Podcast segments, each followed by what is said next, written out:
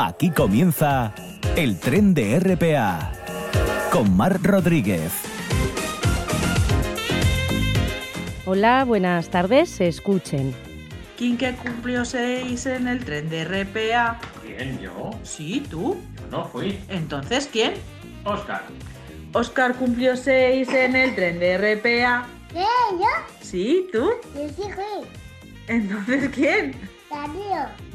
Darío cumplió seis en el tren de RPA. ¿Quién? ¿Yo? Sí, tú. Yo sí fui. ¡Feliz cumpleaños! Pues eso, que hoy cumple años Darío, así que le felicitamos desde este tren y le mandamos además seis tirones de orejas a través de las ondas. Es la una y ocho minutos de este miércoles 25 de enero. Reciban el saludo de Lara Ballina y Diego Fernández a los mandos técnicos y de Mar Rodríguez al micrófono. Comenzamos.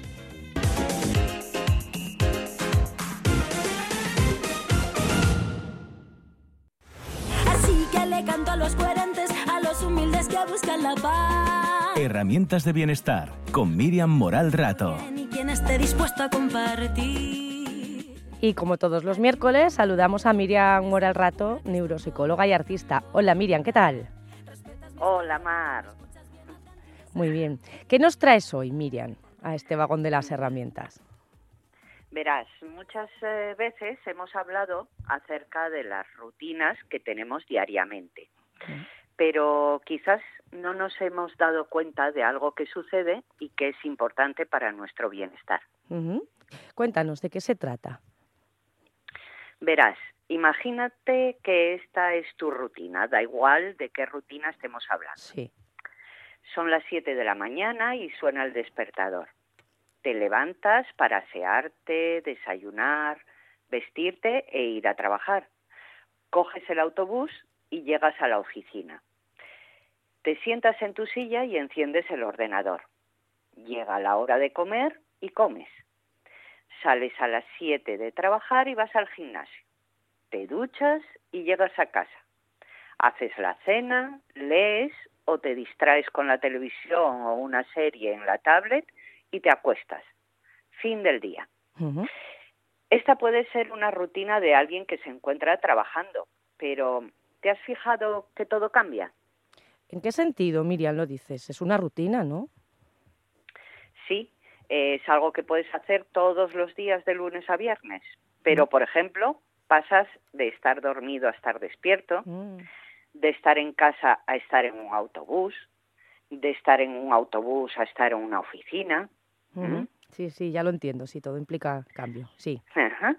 Pero es que además, incluso siendo una rutina repetida todos los días, cada día es distinto. Aunque siempre suene el despertador a las 7 de la mañana, no te levantas igual un día que otro. Pues no. Claro, aunque cojas el autobús cada día, no te sientas en el mismo sitio o no va la misma gente. El cambio está ahí, solo que no lo vemos. No estoy hablando de un cambio de vida, sino del cambio permanente de todo aquello que nos rodea. ¿Mm? Sí. Y el no ser conscientes de ese cambio, aunque nos cueste creerlo en un primer momento, conlleva y se esconde gran parte del sufrimiento humano. Ah, ¿y esto por qué, Miriam? Pues esto se debe fundamentalmente a nuestra resistencia al cambio. Eh, verás, solemos tender a negar que ciertos aspectos de nuestra vida pueden cambiar. Queremos pensar que nuestros padres van a estar ahí siempre, que nuestros amigos nunca nos fallarán, que nuestra pareja será la misma que al inicio de la relación. Es decir, cuando algo nos gusta, nos aferramos a ello y no estamos dispuestos a dejarlo escapar. Claro, entonces ese es el problema, ¿no? Aferrarnos a algo que está en constante cambio. Sí, el aspecto fundamental sobre el que radica gran parte de nuestro sufrimiento no es el cambio en sí, sino nuestra oposición a él. ¿Mm? Entonces, uno de los consejos sería ser conscientes de que los cambios suceden constantemente y no oponernos a lo inevitable cuando suceden, ¿verdad? ¿Mm? Sí, Es como cuando descubres que te va cayendo el pelo o te salen las primeras arrugas en la cara. Claro. ¿Mm? O, o las canas. Oh, Es inevitable. Sí, sí, ¿Mm? sí, sí. Eso, vamos, lo que pasa que eso hay personas, ¿no? Que lo llevan mejor y otras peor. ¿Verdad? Ahí ves el sufrimiento. Sí, sí, sí. bueno. Bueno, retomemos el hilo si te parece que traigo más cosas interesantes para nuestro bienestar. Sí, claro, continúa. Como te había dicho en otras ocasiones, es importante saber disfrutar de aquello de lo que disponemos o tenemos en un momento dado, la familia, los amigos, un trabajo, pero la vida en su constante cambio nos va ofreciendo otra clase de planes que hemos de ir integrando y aceptando. Aceptando como parte del transcurso de la vida. Mm, Ya hemos visto que aferrarnos no nos conviene, pero sí disfrutar de lo que tenemos el tiempo que nos dure. Y si ese tiempo ya ha finalizado, aceptarlo de manera positiva. ¿Mm? Sí, sí. Pues, eh, ¿cómo podemos afrontar mejor los cambios que nos van a suceder? Explícanos.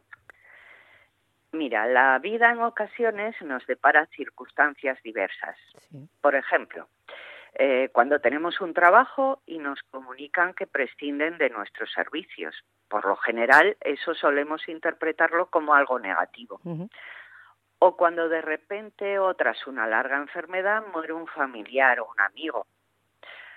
O también cuando observamos que nuestra pareja ya no es la misma que cuando la conocimos y sentimos que estamos con otra persona o un extraño. Eh, todos estos cambios representan un choque en mayor o menor medida en nuestras vidas. Sí, ¿Mm? sí, sí, es cierto. Ujú. y a veces aceptarlo a priori puede ser en ocasiones cruel. Eh, por ejemplo, aceptar que nuestros seres queridos van a morir a muchos les puede suponer un conflicto emocional, eh, ya que pueden interpretarlo como una invitación a quererles menos porque un día se irán, o todo lo contrario, a quererles en demasía y terminar atosigando en exceso a la persona enferma Ajá. es más beneficioso para nuestro bienestar y el de la persona enferma, en este caso, que seamos conscientes de los momentos que nos hagan felices mientras los tengamos, pero sabiendo que un día podemos no tenerlos. Eh, en el trabajo también sucede lo mismo, sobre todo ahora que muchos trabajos di- diversos se suceden a lo largo de toda nuestra vida laboral. Y aunque tu trabajo sea en la misma empresa o negocio, este también va cambiando y renovándose con los años. Sí, sí. Mm, Yo recuerdo cuando empecé a hacer informes con una máquina de escribir, con unas hojas y un calco para tener una copia a la vez. Y ahora Claro. puedes mantener sesiones de terapia de manera online y a través de un teléfono móvil o un ordenador desde el que puedes enviar los informes. Sí, sí, ¿Mm? claro, sí, es verdad. Y estos cambios además no, no ocurren de un día para otro. Exacto. Todo cambia, nada permanece. Y cuanto antes nos demos cuenta de ello, antes evitaremos el sufrimiento y gozaremos de un mayor bienestar. Tenemos que comenzar a pensar que la vida es sinónimo de cambio. Mm, Lo que digo, nada permanece, todo cambia. Algunas cosas duran más y otras menos. Sí. Si nos aferramos o queremos evitar a toda costa que cualquier cosa cambie, sin duda nos llevará al sufrimiento, ya que tarde o temprano cambiará. Mm. Por lo tanto, es impo- importante mantener una actitud abierta a ese cambio, retroceder la mirada para darnos cuenta de lo que hemos aprendido y avanzado en nuestra vida y que pueda ayudarnos ante el nuevo cambio que se avecine. Esto sin duda nos llevará a sentirnos más libres y felices. La actitud no es mm, dejaré de amar tanto a mi ser querido porque un día morirá o haré mi trabajo sin mucho interés porque tarde o temprano prescindirán de mí, sino que la actitud debería ser sé que un día mi ser querido no estará, pero mientras esté disfrutaré de él. O me encanta el trabajo que estoy desarrollando ahora e intentaré aprender todo lo que pueda para hacerlo lo mejor posible el tiempo que sea. ¿Mm? Bien, O sea que mantener una actitud positiva frente al cambio es importante. Miriam, ¿y qué más nos puedes decir? Mira, otro de los aspectos a tener en cuenta para evitar el sufrimiento es ser consciente de que a pesar de parecer que tenemos todo bajo control, pues en la vida surgen cosas que te pueden dar al traste con nuestros proyectos o planes. Piensa que planeas un evento con el mayor número de detalles, pero al final, Sí. eh, el día en concreto, algo sale mal o surge un imprevisto. Nos preparamos para ir a una entrevista de trabajo y se nos estropea el coche. Todo en la vida, absolutamente todo, está sujeto al error. Y esto es, en última instancia, al cambio. Todo en la vida está sujeto al cambio. Las expectativas que teníamos para ese evento y que tanto planificamos y controlamos, al final no salen como esperábamos. Mm, No es cuestión de que eh, entonces lo dejemos todo al azar, sino de que seamos conscientes de que aun preparándolo todo concienzudamente, podría surgir cualquier situación que alterase el resultado y que debemos estar preparados emocionalmente para ello. Ujú. Sí, por eso, ¿no? Teniendo presente tu actitud será mucho mejor, evitando así el sufrimiento. Exacto. Pero aún podemos hacer más y es darnos cuenta de que por muchos cambios que se sucedan en nuestra vida, sigue siendo nuestra vida y como tal debemos cuidarla. Ujú. ¿Y qué consejos, Miriam, nos das para ello?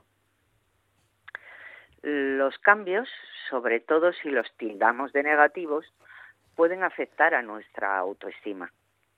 Cuando pierdes tu capacidad de ilusionarte, cuando tus días están aferrados a la preocupación o insatisfacción, tu vida realmente ha dejado de avanzar. Mm, El peso que acumulas te arraiga ya al sufrimiento. Por eso necesitamos cultivar nuestro propio crecimiento personal y hacerlo de tal forma que sea un pilar esencial en nuestro día a día. Es algo que no debemos eh, dejar para mañana. ¿Mm? Muy importante, ¿no? También debemos ser abiertos a cambios en nuestra manera de ver la vida. Eh, es lógico pensar que lo que no vamos a cambiar son nuestros valores. Consideramos pues unos esquemas básicos que intentamos no romper nunca, como sería el respeto hacia uno mismo y a los demás, la honestidad. Ahora bien, dentro de ese avanzar vital, todos podemos llegar a hacer pequeños cambios en nuestra forma de afrontarlos e incluso en nuestra escala de valores, de acuerdo a nuestras experiencias. Crecimiento personal día a día, esa sería la clave. Sin duda, buenas herramientas de bienestar como siempre. Gracias Miriam por hacernos reflexionar cada día, en este caso cada semana, sobre ello. Y bueno, ya sabéis, si os cuesta desligaros, aceptar o adaptaros a los cambios que se suceden, hay que pedir ayuda profesional para no estancarnos y para poder seguir avanzando. Y Miriam, ¿qué frase nos traes hoy para acabar? Pues hoy he pensado en traeros un pensador, Heráclito de Feso, que fue un filósofo del 500 antes de Cristo, que sostenía que en la vida todo fluye. Mm, Me encanta, ese es el del río, ¿a que sí? Sí, Heráclito animó a la gente a abrazar el cambio como esencia fundamental de la vida y a vivir en él, incluso a celebrarlo, con total conciencia de lo que se tenía y de lo que inevitablemente se perdería. Su frase más conocida es esa que dice, nadie se baña en el río dos veces. Pero la frase que hoy os traigo de él dice, la naturaleza misma de la vida es el cambio. El cambio no es un aspecto de la vida, sino la vida misma. Y resistirse al cambio es resistirse a la vida. Mm, Interesantísima reflexión, Miriam. Pues Mm. nada, ¿veis? vamos a despedirnos con la canción Todo cambia. Así que muchas gracias de nuevo y, y hasta la semana que viene. Un abrazo muy fuerte. Hasta la semana que viene. todo cambia, que yo cambie no es extraño. Cambia, todo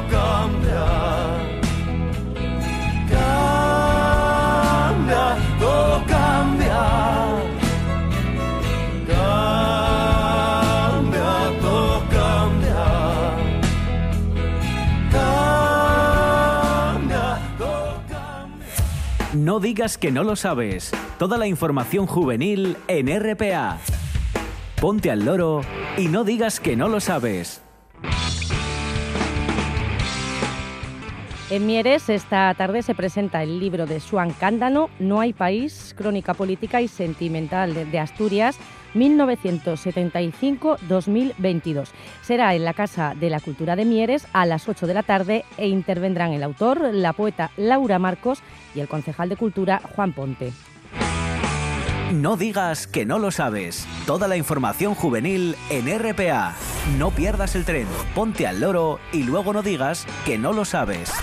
Un espacio que patrocinan las oficinas de Sama del Langreo, San Martín del Rey Aurelio, Laviana, Mieres, Ayer y Lena, con la colaboración del Principado de Asturias. Estoy Asturias, estoy Asturias, vivimos. Pues de ese No hay país que se presenta esta tarde en Mieres, vamos a hablar ahora con su autor. Suan Cándano, periodista y escritor, bienvenido al tren. Hola, ¿qué tal? ¿Qué tal? ¿Cómo estás? Bien, vosotros también, ¿no? Sí, muy bien. Oye, Joan, eh, ¿esta profesión que compartimos sirve o molesta a la hora de afrontar una tarea así?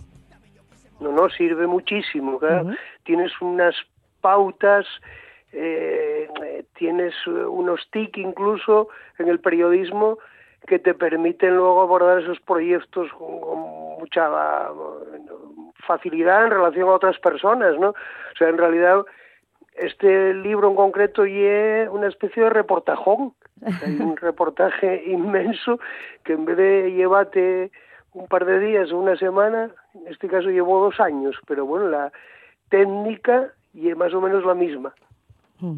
Sí, bueno, hay que decir que este libro no lo ibas a escribir tú, sino Luis Arias Argüelles Meres, que falleció creo que hace ahora un año, me parece que fue, ¿verdad? Tú ibas a hacer el, el prólogo, que finalmente lo firma Ángeles Caso. Pues vaya, vaya tres grandes, ¿no? Bueno, yo quería saber un poco cómo surgió la idea, por qué acabaste escribiéndolo tú, por la muerte de Luis, pero cómo se desarrolló un poco todo ese proceso. Sí, no, eh, Luis morrió fue algo más de un año. Sí. Eh, el proyecto eh, en la cabeza de Dani Álvarez Prendes, de- del editor, consistía en un libro sobre Asturias de, de la transición eh, que encargó a Luis Arias Argüelles. Meres, que era muy colega de los dos, muy buen amigo de los dos, y yo iba a hacer el prólogo. Reuniónos una vez y quedamos de acuerdo en ello. Lo que pasa que luego Luis se enfermó y entonces y luego morrió y entonces eh, encargómelo a mí. Cambiaron las tornas lamentablemente y encargómelo a mí y el proyecto ya fue distinto porque el libro de Luis iba a ser eh, y seguro que sería distinto y, y- y probablemente mejor que el mío eh, en otro tono un tono más literario más señardoso el mío ya y una crónica por eso así se denomina ya en el título y una crónica sí política y sentimental sí con criterios y mecanismos periodísticos lo que antes te contaba eh, y luego el prólogo que iba a hacer yo se encargó Ángeles Caso, como decías. Ujú. Oye, Joan, ¿y te costó escribir el libro que no pudo escribir Luis? Bueno, sí me llevó trabajo, fue muy trabajoso, fue muy laborioso, tuve que ver a mucha gente en, en largas conversaciones, que no entrevistas, muy prestosas y muy enriquecedoras, con casi 100 personas.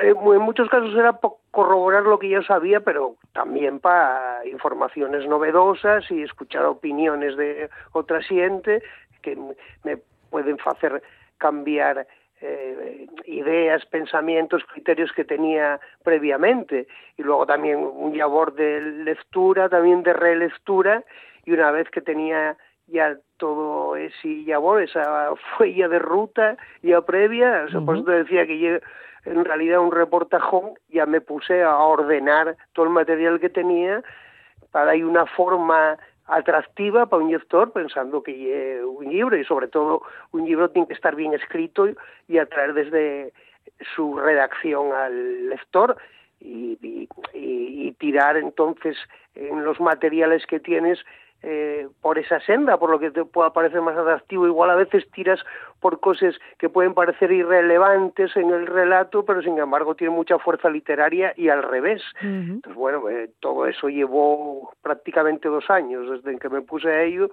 hasta la línea final. Sí, lo que dices, yo, bueno, en mi opinión, yo creo que este libro tiene mucho de, de mosaico, ¿no? Y, y tiene que ver con esas casi 100 entrevistas o conversaciones que mantuviste. Yo quería saber cómo te costó mucho eh, llegar a todos, a todas las personas con las que querías hablar. ¿Te recibieron bien? ¿Alguien se negó?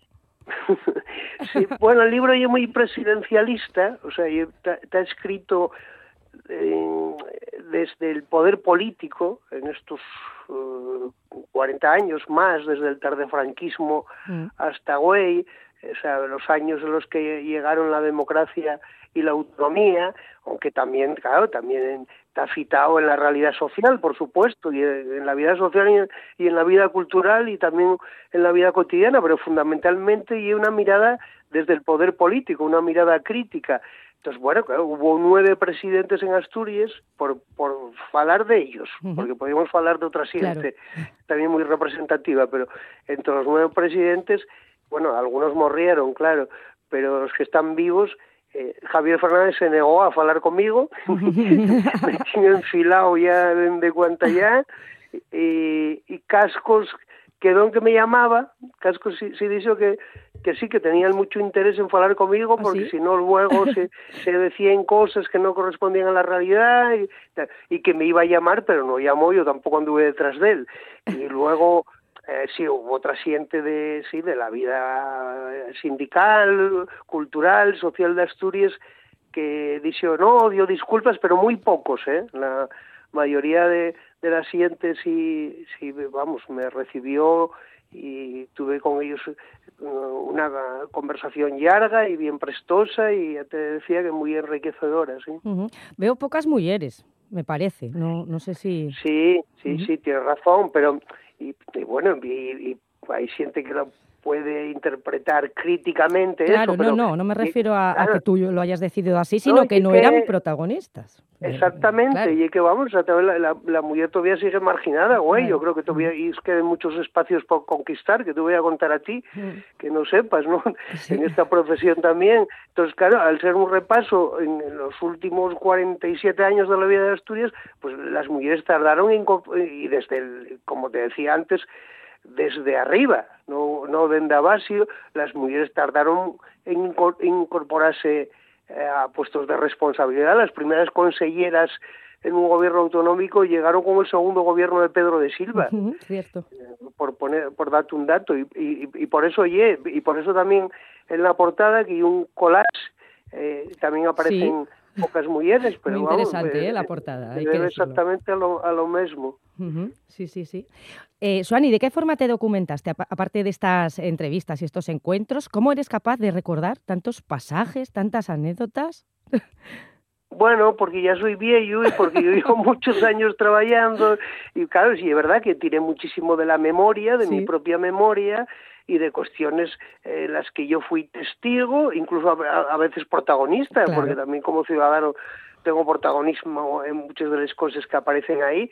Y, y bueno, sí, la memoria esa es que yo muy caprichosa Claro. y en ese sentido prestoso el libro porque hay cosas así de mi propia memoria que hubieran desaparecido de la- también de la memoria colectiva, porque si no las cuentas tú pasarían al escaezu definitivo.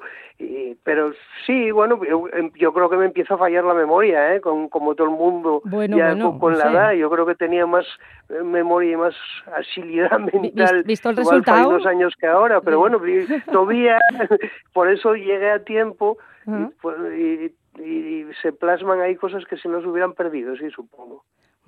Bueno, el, título es ese, No hay país, y yo creo que va un poco ¿no? por lo que pudo ser y no fue. Habláis del desencanto de entonces, ¿no? Un poquito. Y yo quería preguntarte si hay un doble desencanto con este intento fallido de reformar el Estatuto de Autonomía reciente.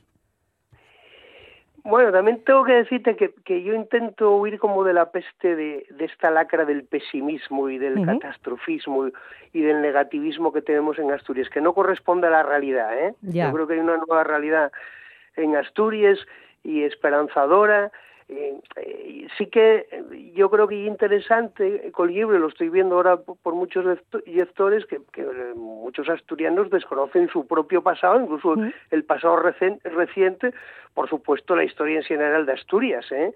que es una cosa muy aceriosa, vamos.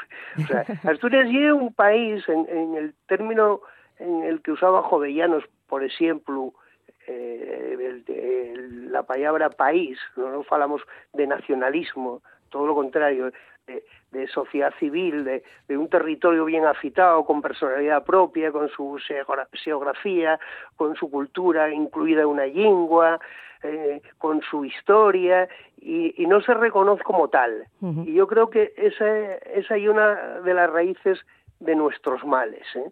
Eh, ese es uno de los problemas.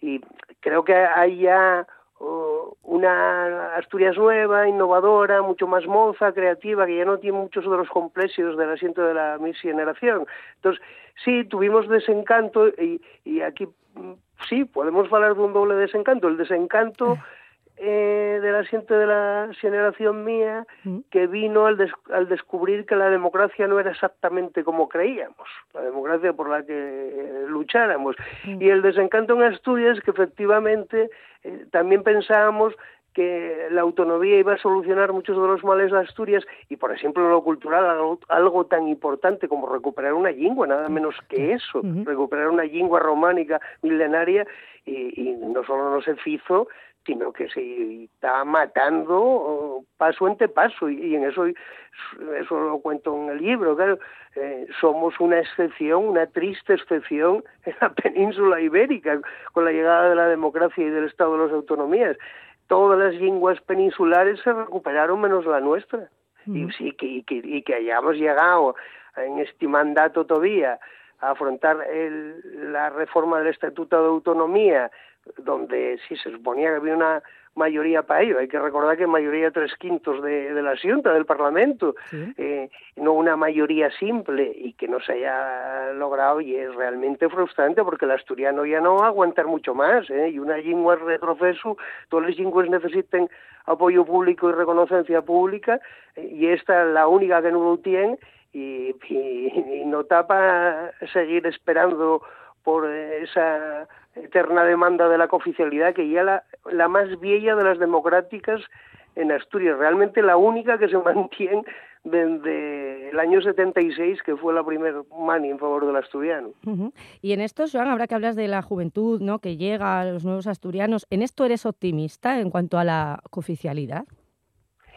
Quiero ser optimista porque ser optimista, güey, es ser revolucionario. eh, sí, sí, por sí. lo que te decía antes, este clima de pesimismo y es muy paralizante y no corresponde a la realidad. Entonces, bueno, en Asturias, incluso en estos eh, años, desde la muerte de Franco hasta Güey, se hicieron muchas cosas bien, y no solo el mantenimiento de las rentas. Y todavía tenemos un, un país bien guapo y, y, y con muchísima calidad de vida, no hay eh, racionalmente eh, desde luego esos motivos para el pesimismo y el catastrofismo que nos inundan continuamente y sí veo brotes verdes con la siente moza desde hace muchísimo tiempo en el tema de la cultura asturiana y en lo que Juan Cueto llamaba lo local en, sí. en esa tendencia eh, en aunar que realmente es eh, absolutamente natural lo local con lo universal veo que sí sí vamos eh, eh, enormes eh, avances y grandes creaciones en todos los fasteres eh, vamos en, en, incluso hasta en la ciencia, pero también en la literatura, en la música, en el periodismo. Sí, bueno, eh, Rodrigo Cueva representa muy bien ese fenómeno, por uh -huh. eso tiene en una atención eh, preferente en la portada, que por cierto un collage muy bien fecho, muy guapo de, mm. de Iago Martínez. Uh -huh, sí.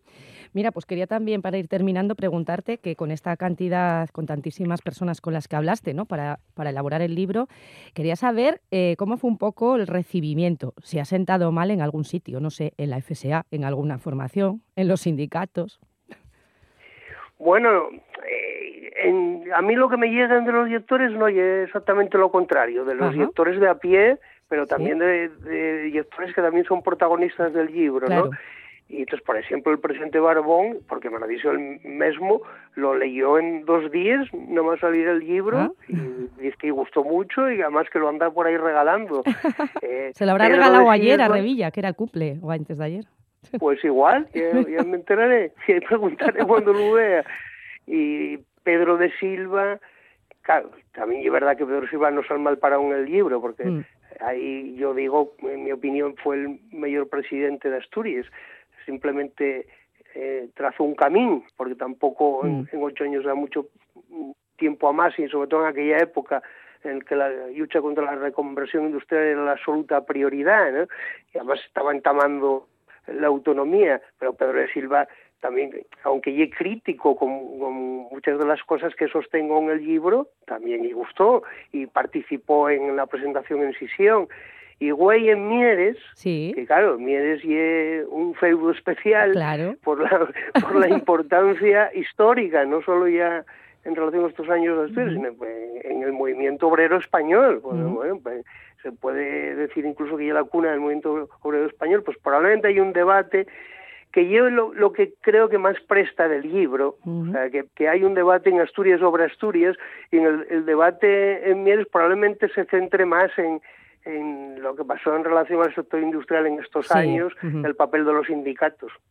Ahí, ahí veremos, pero bueno, yo toques que me llegan de eh, sindicat, sindicalistas, no más que de sindicatos, Sí. hasta ahora no fueron negativos, pero claro, la, la gente en estos casos cuando no está de acuerdo suele callar, Claro, lo, claro. lo que son bastante contundentes y, y pueden ser esclarecedores son los silencios. Bueno, y alguno hay, ¿no? Pero bueno, ya los iremos disipando con el tiempo. Sobre esto de callar, Joan, quería preguntarte, última pregunta. ¿Te has guardado algo? No, no, no, No no, nos lo vas a no, contar, no, claro. No, lo que sí pasa, y tú lo sabes muy Sí. bien porque eres periodista y es que sabemos cosas de las que tenemos absoluta certeza, pero no las publicamos porque no tenemos eh, la documentación necesaria que las avale. Claro, sí. Simplemente sí, por eso, aunque tengas la absoluta convicción de que eso pasó, ¿Mm? eso es muy habitual con la corrupción. Sí, sí, es muy habitual, por desgracia. Bueno, pues recordamos esta cita que es en Mieres a las 8 de la tarde en la Casa de, de la Cultura. Joan Cándano, muchísimas gracias por estar con nosotros en el tren y un abrazo muy fuerte. Un abrazo para vosotros y muchas gracias.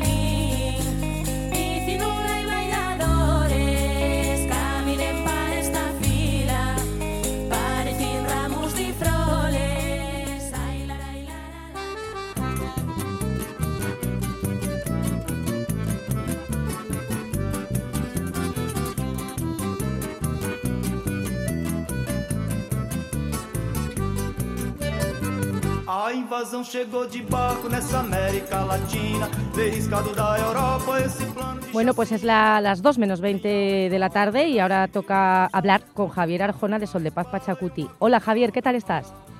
Buenos días, muy bien, Mar. Muy bien, nos traes un montón de temas. El primero, Perú, porque la universidad más antigua de América se convirtió en un espera- inesperado escenario de la crisis que, que asola el país, ¿verdad?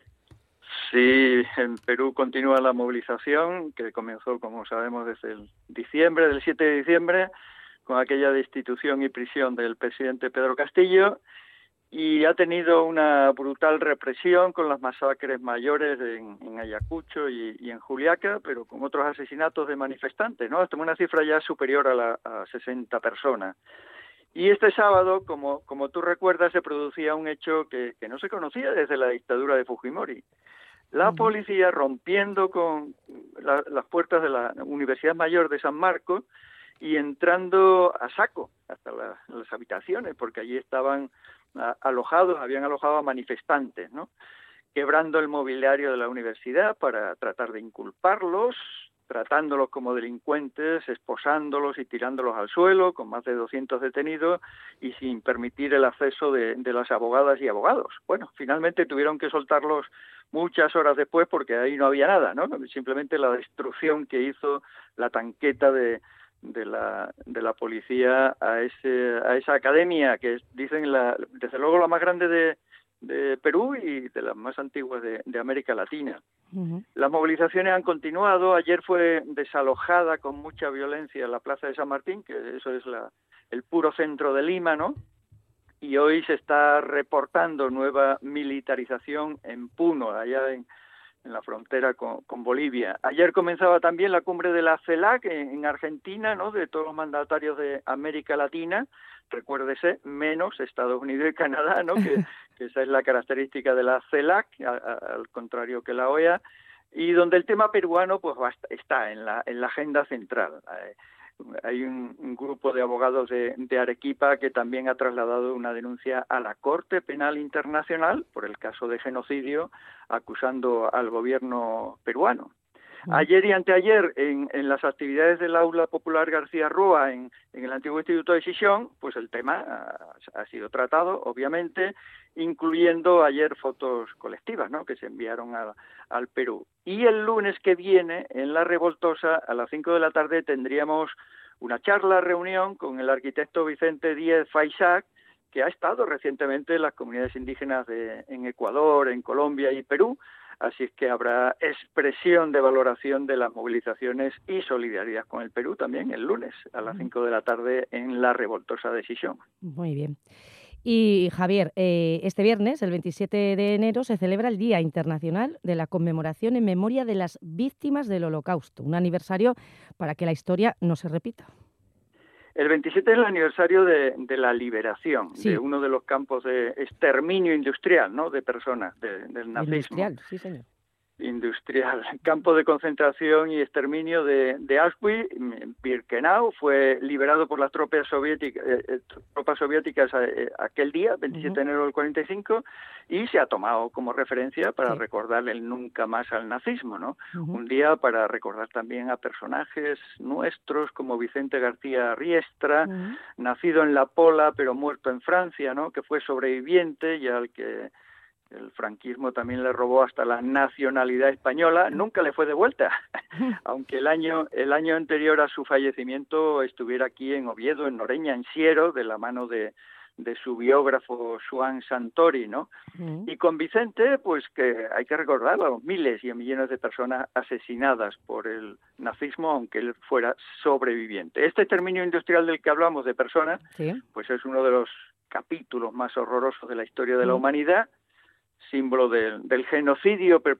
perpetrado por los nazis. Ahí estaban juntos como víctimas todo, antifascistas, socialistas, comunistas, judíos, gitanos, homosexuales, discapacitados, compartieron el mismo destino de, del horror nazi. ¿no? Uh -huh. Vicente García Riester recibió a título póstumo, tuvo que ser, porque en vida no, la medalla de oro de Asturias. Y, y cuando estuvo aquí nos recordaba el, el juramento de los sobrevivientes que que habían elaborado Vicente y otra tanta gente. ¿no? Conviene no olvidar ese juramento de, la gente que estuvo en los campos de concentración, donde reconocen ¿no? la, lucha unitaria contra, contra el fascismo, lo que padecieron esta gente, que los pocos que, sobrevivieron y el compromiso que hicieron de seguir haciendo la lucha por, por la libertad y explicando lo que habían padecido ellos en, en esos lugares en todos los colegios y, y Vicente hasta el último día de, de, de que, que, ya no, no podía más estuvo en los colegios de Francia en este caso explicando no toda esa situación y trasladando la solidaridad internacional que también habían recibido ahí. Así que, bueno, uh -huh. conviene recordar esta fecha. ¿no? Uh -huh. Y el 27, además, hay un homenaje a la bordeta en la laboral eh, dentro de la clausura de la muestra de cine social y derechos humanos de Asturias. Así es, coincide el 27 con el final del Musoc y, y estará la hija de la Bordeta, hay concierto, eh, habrá un día en que todos al levantar la vista veremos una tierra que ponga libertad, ¿no? Aquella canción Pues la coincidencia con el Día Mundial del Nunca Más al Nazismo es fortuita, pero la Mm. memoria del cantante Maño sigue apelando ¿no? a la conquista de la libertad. En su época joven contra el franquismo y en la actualidad, pues con esta película que se proyecta, el concierto, la palabra de su hija, que no dejará de estar presente en esa lucha universal por los derechos esenciales. Este, este viernes 27 en, en la laboral, efectivamente. Y otro aniversario, en este caso, el del asesinato de Mahatma Gandhi hace 75 años, que es el 30 de enero, cuando se cumple. 75 años que 75. asesinaron al Mahatma Gandhi y, y la fecha sigue siendo eh, de celebración del Día Escolar de la Paz. En todos los colegios se- se trabaja en torno a la cultura de paz. El Langreo, además, a instancias del Consejo Local de Solidaridad, pues escolares de varios centros irán al ayuntamiento el lunes a las 11 para compartir parte de, los trabajos que hayan hecho en los coles, ¿no? Algunas o muchas de esas tareas escolares siguen teniendo inspiración eh, en la historia de la niña Sadako Sesuko, ¿no? que era una de las hibakusas de, de las bombas atómicas de Hiroshima y Nagasaki. Una vez nosotros desde Pachacuti lo contamos en formato kamishibai, que, que es una formulación de teatro callejero con, con láminas sencillas, ¿no? Se hizo una unidad didáctica que se llama Pim Pam Paz, que también se repartía por los colegios de Asturias. Es una versión de- del Peter Pan que no quería crecer, Mm. pero adaptada, ¿no? Para debatir con los escolares en torno a los valores y a la construcción de la paz. Mm, El Día de la. Paz y, y esta no violencia activa que, que se inspira en Gandhi, pues también es un, un día para recordar a otros escolares menores de edad que están martirizados en Palestina, en Honduras, en Colombia, en México, en Kurdistán, en Yemen, ahora en, en el Perú, ¿no? Porque varios de los muertos son, son menores de edad e incluirlas en nuestras demandas de, de paz con justicia. Una justicia que siendo siguiendo las resoluciones de la ONU para el caso de Palestina, pues debería suponer la retirada del ejército ilegalmente ocupante y el desbloqueo criminal de, de Gaza. Y también se desbarata la paz cuando se incrementa el, el armamentismo y el gasto militar, como está ocurriendo aquí en España y en Sí. Europa, ¿no? Con, su escalada de guerra de la que decía ayer eh, Janaína en, en, en el antiguo instituto, ha perdido, Europa ya no es el baluarte de los derechos humanos que en otro momento fue. ¿no? El 30 de enero la formación para la paz, la cooperación, la solidaridad entre los pueblos, pues es una de las finalidades que se plantea. El, incluso el sistema educativo español, ¿no? Cuando se celebra este 30 de enero. Sí, Javier, y para terminar, si puede ser de forma breve, el movimiento de trabajadores rurales sin tierra y una plantación de árboles. Pues ahí están plantando casi nada, 10 millones de árboles. Ayer martes, como decía la representante del. MST, Yanaína Estraza, que daba una conferencia magistral ahí en el, en el antiguo instituto de Gijón, la meta son sembrar 100 millones de árboles en 10 años, ¿no? Y para ello tienen 300 viveros por todo el país. Eso va acompañado de una formación muy importante, ¿no? En, en el movimiento de los sin tierra de, de Brasil, entregaron también toneladas de, de alimentos a los sectores desprotegidos. Bueno, ahí está esa labor esencial ¿no? del movimiento de los sin tierra, plantando árboles, dándole la vuelta al sistema depredador. ¿no? Como debe de ser. Pues muchas gracias, Javier Arjona. Mira, nos vamos escuchando el canto a la libertad de la Estamos bordeta. escuchando a la bordeta ahí detrás. Muchas gracias, como siempre. Un abrazo. Saludos, un abrazo. de miedo ante la libertad. Haremos el camino.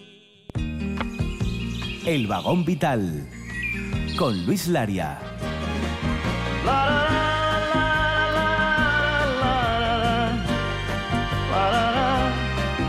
Yo quisiera ser civilizado. como Bueno, pues 13 y 51 minutos, hora de hablar con Luis Larias. Luis, ¿qué tal?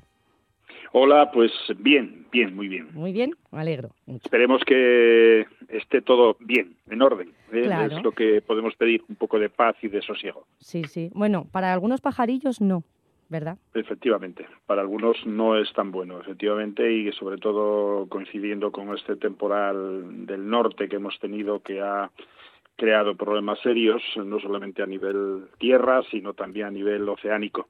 Eh, eh, algunos pajarillos de estos que realmente residen en las zonas nortes de Europa están muy acostumbrados al frío y obviamente pues podríamos pensar que aquí pues el frío no les tiene que afectar, pero hay una conjunción. Es el frío, pero también la falta de alimentación. Cuando no hay recursos energéticos, en este caso a través de la alimentación, pues obviamente una hipotermia genera problemas serios.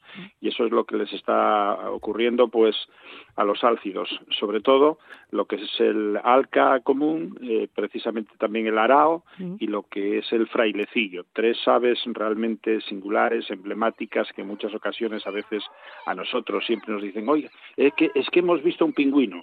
No, no son pingüinos. Lo que pasa que ocurre que cuando están en tierra, pues sí, se mantienen erguidos, incluso se mueven como, como los pingüinos cuando van andando y es la verdad es que lo están ¿no? pasando muy mal. Eh, los frailecillos, los araos y, los, y las alcas son aves migratorias que vienen aquí en la, en la etapa de invierno a pasar pues obviamente de mejor manera pues lo que es esta etapa fría y lo que ocurre es que mm, claro ¿Y qué, qué pasa con estas aves? Pues que tienen que alimentarse.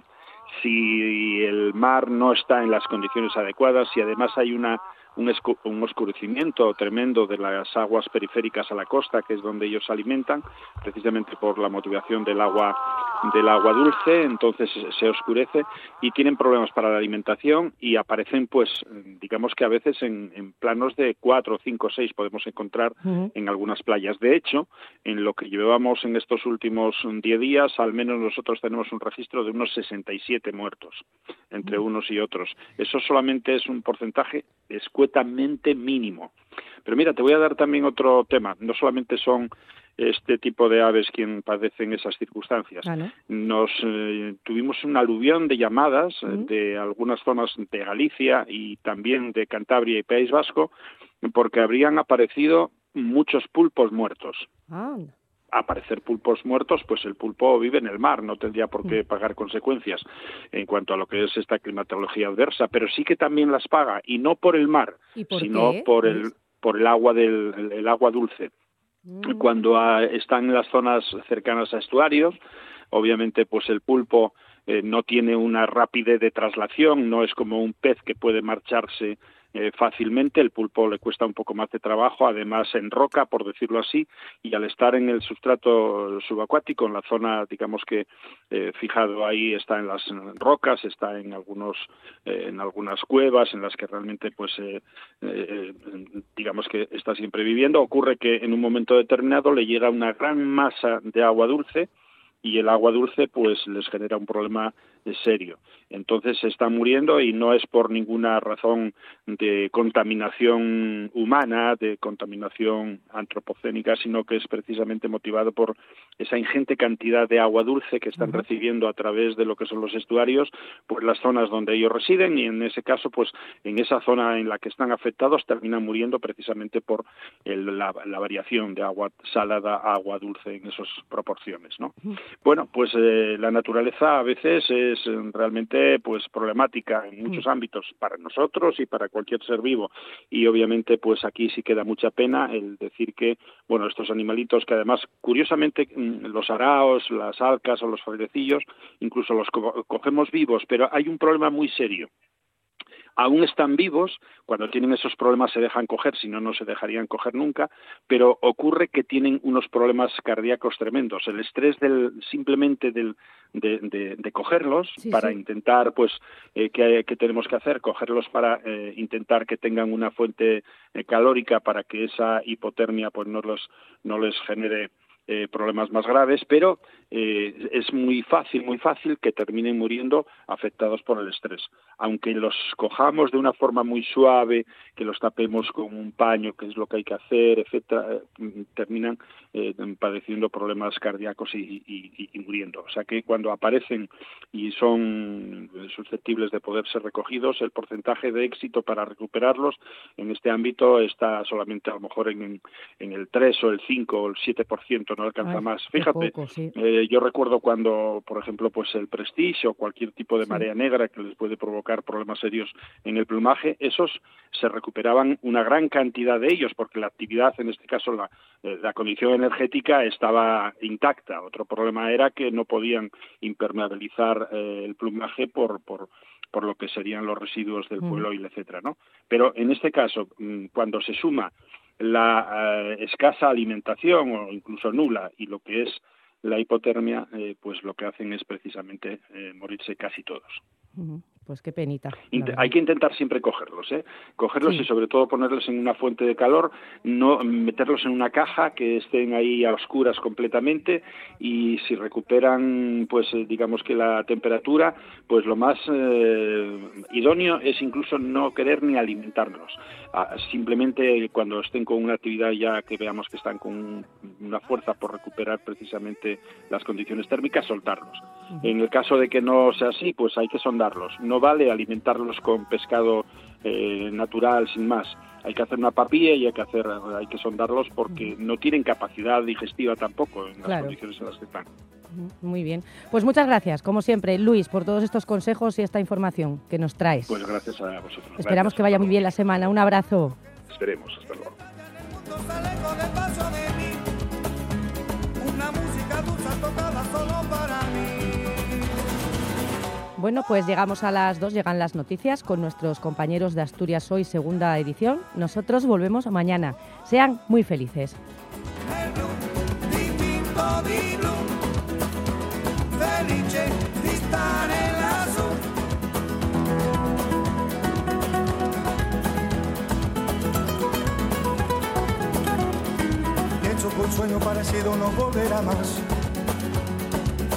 Pintaba la mano y la cara de azul. Y de improviso el viento rápido me